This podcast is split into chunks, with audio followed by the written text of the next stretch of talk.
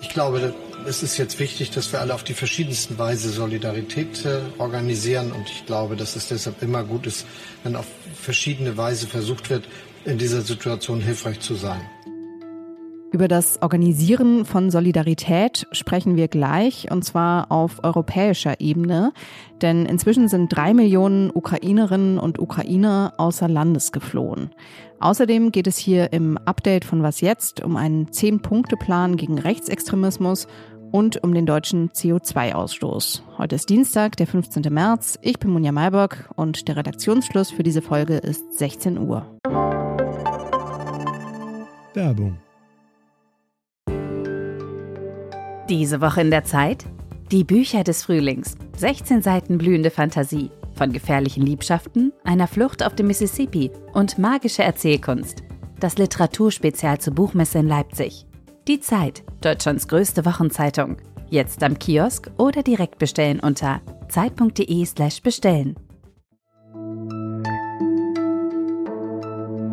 Ich fange mal mit der aktuellen Lage in der Ukraine an. Rund 2000 Autos haben die Hafenstadt Mariupol im Südosten des Landes über einen Fluchtkorridor verlassen. Die Fahrzeuge haben die Stadt Richtung Westen verlassen, teilte der Stadtrat von Mariupol mit. In den letzten Tagen waren diese Fluchtkorridore zum Teil attackiert worden. In der Hauptstadt Kiew und in der gesamten Region rund um Kiew soll ab heute Abend für 35 Stunden eine Ausgangssperre gelten. Die Menschen dürfen die Häuser ab 19 Uhr deutscher Zeit nur mit Sondergenehmigung verlassen oder um zu Luftschutzräumen zu gelangen. Bürgermeister Vitali Klitschko sagte, die Hauptstadt erlebe einen schwierigen und gefährlichen Moment. Am Morgen hatten russische Streitkräfte nach ukrainischen Angaben mehrere Wohnblocks beschossen. Die Angaben lassen sich wie immer nicht unabhängig überprüfen. Und während Kiew also bombardiert wird und fast vollständig von russischen Truppen umzingelt ist, reisen die Regierungschefs von Polen, Tschechien und Slowenien heute genau dorthin, nach Kiew. Der Besuch soll offenbar Solidarität signalisieren. Geplant sind Treffen mit dem ukrainischen Präsidenten Volodymyr Zelensky und dem ukrainischen Regierungschef Denis Schmyhal. Die Reise sei mit EU-Ratspräsident Charles Michel und EU-Kommissionschefin Ursula von der Leyen abgestimmt, heißt es. Zumindest aus Polen, Tschechien und Slowenien. Aus EU-Kreisen klingt das ein bisschen distanzierter. Da heißt es, dass es kein offizielles Mandat des Europäischen Rates für diese Reise gebe. Bundeskanzler Olaf Scholz äußerte sich diplomatisch und sagte, es sei wichtig, auf verschiedene Weise Solidarität zu zeigen. Und die Verhandlungen zwischen Russland und der Ukraine wurden offenbar fortgesetzt. Das meldet die ukrainische Seite. Von russischer Seite gab es dafür zunächst keine Bestätigung. Seit Beginn des Krieges in der Ukraine sind jeden Tag etwa 150.000 Menschen geflohen. Das sind eine Million Menschen pro Woche, die zum allergrößten Teil in die EU kommen. Zum Vergleich, 2015 waren es eine Million Geflüchtete in einem ganzen Jahr. Es ist also die größte Flüchtlingsbewegung in Europa seit Ende des Zweiten Weltkriegs. Und die Frage ist natürlich, wie die EU mit ihr umgehen soll. Darüber spreche ich jetzt mit Gerald Knaus vom Think Tank Europäische Stabilitätsinitiative. Er ist Experte zum Thema Flüchtlingspolitik in Europa und hat zum Beispiel das EU-Türkei-Abkommen mitverhandelt. Und auch zur aktuellen Lage hat er ein Konzept entwickelt, das er in diesen Tagen der Bundesregierung vorstellt. Hallo, Herr Knaus. Hallo, guten Tag. Haben die PolitikerInnen in der EU schon verstanden, was da auf sie zukommt?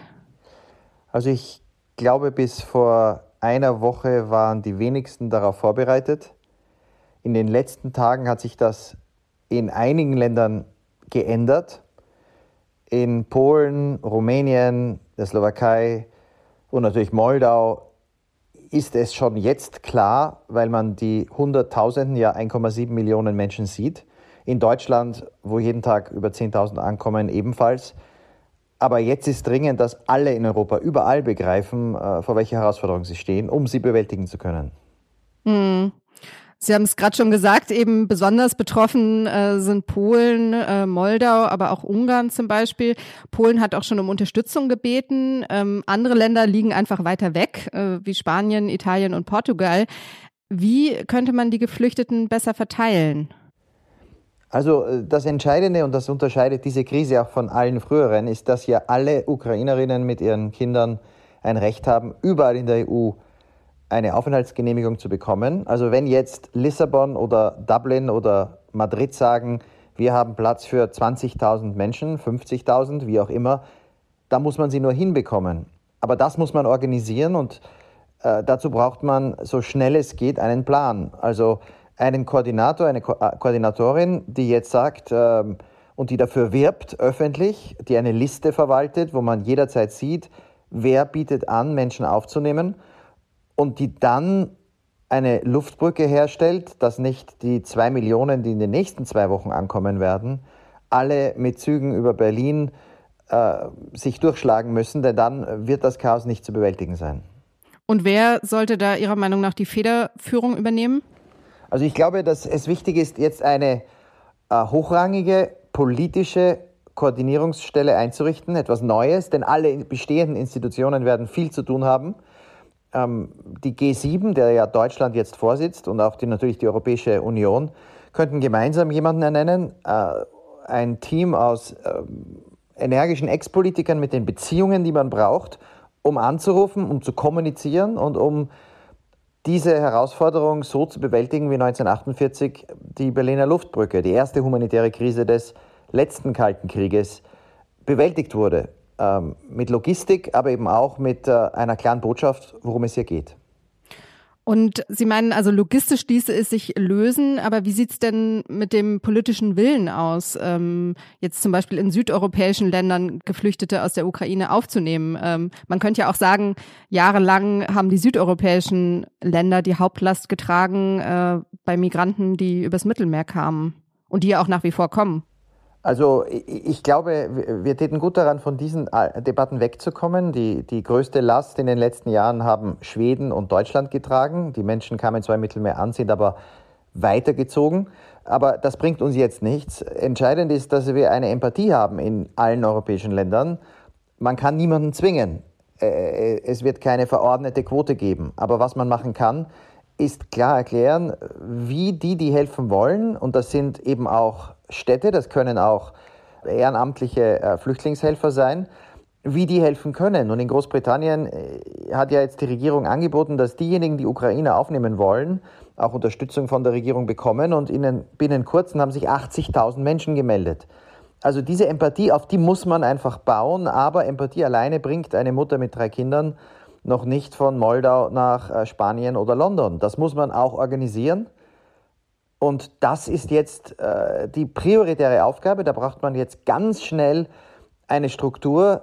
Und äh, ich glaube, dass hier die deutsche G7-Präsidentschaft, also das Kanzleramt, so schnell es geht vorangehen müsste, gemeinsam mit der EU-Präsidentschaft, also Olaf Scholz mit Emmanuel Macron.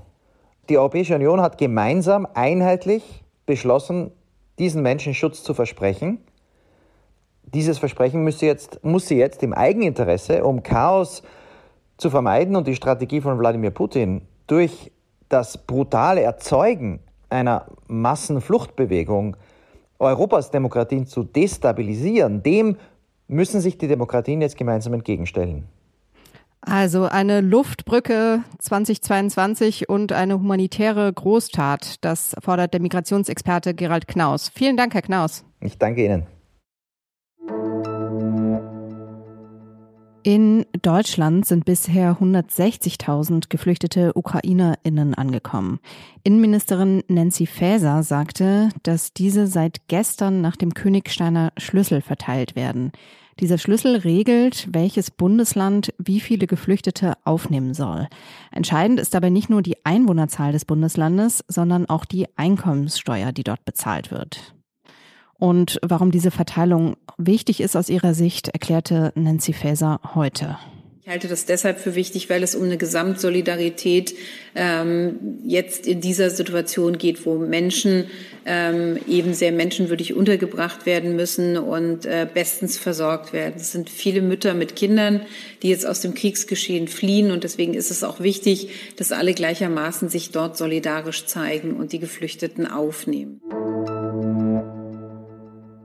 Und noch wegen eines anderen Themas ist Nancy Faeser heute vor die Presse getreten.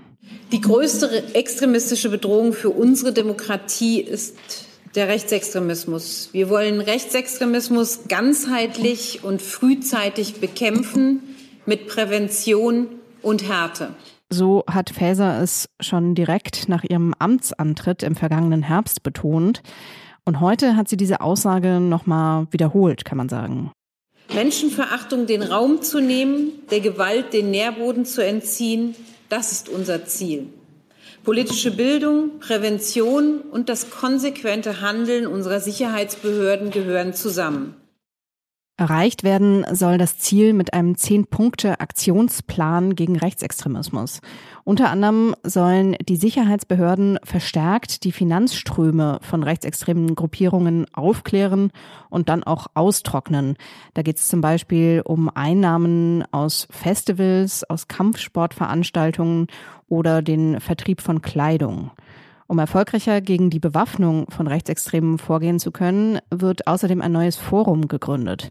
Dort sollen sich der Verfassungsschutz, die Waffenbehörden und die Polizei regelmäßig austauschen und auch die zuständigen Verwaltungsgerichte sollen einbezogen werden, wenn das nötig ist.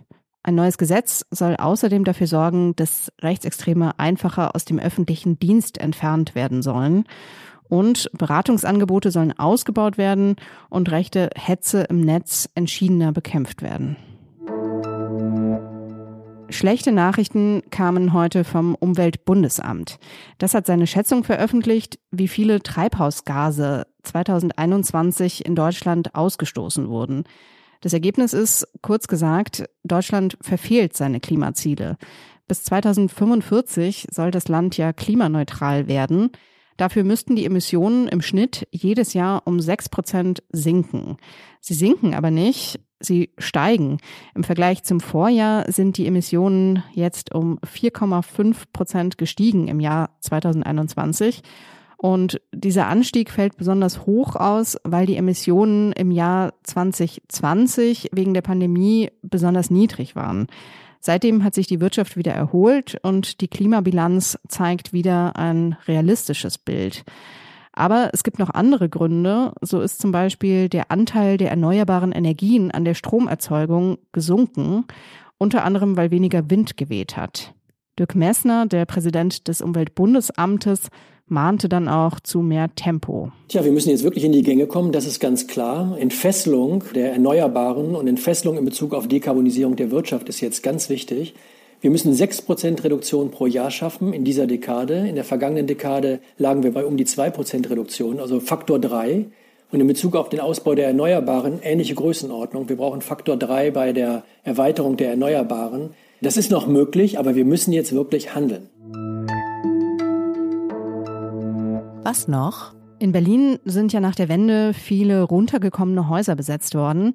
In London macht man das Ganze jetzt stilvoller. Aktivisten haben gestern die Villa des russischen Oligarchen Oleg Deripaska besetzt. Sie wollen daraus, wie sie sagen, ein Zentrum für ukrainische Kriegsflüchtlinge machen. In Südfrankreich, wo es ja auch die ein oder andere Oligarchenvilla gibt, da gab es schon ähnliche Beispiele. In London aber kommt Unterstützung von oben. Der Londoner Bürgermeister nämlich, Sadiq Khan, sagte, die Oligarchenvillen dienten oft der Geldwäsche und außerdem stünden sie die meiste Zeit sowieso leer. Dort ukrainische Flüchtlinge unterzubringen, das sei eine Form von poetischer Gerechtigkeit. Das war's hier mit dem Update. Morgen früh hören Sie hier meinen Kollegen Moses Fendel. Er spricht auch nochmal ausführlich über die deutsche Flüchtlingspolitik. Wenn Sie uns schreiben wollen, können Sie das gerne tun. Die Adresse lautet wie immer wasjetzt.zeit.de. Ich bin Munja Mayberg. Tschüss und einen schönen Abend.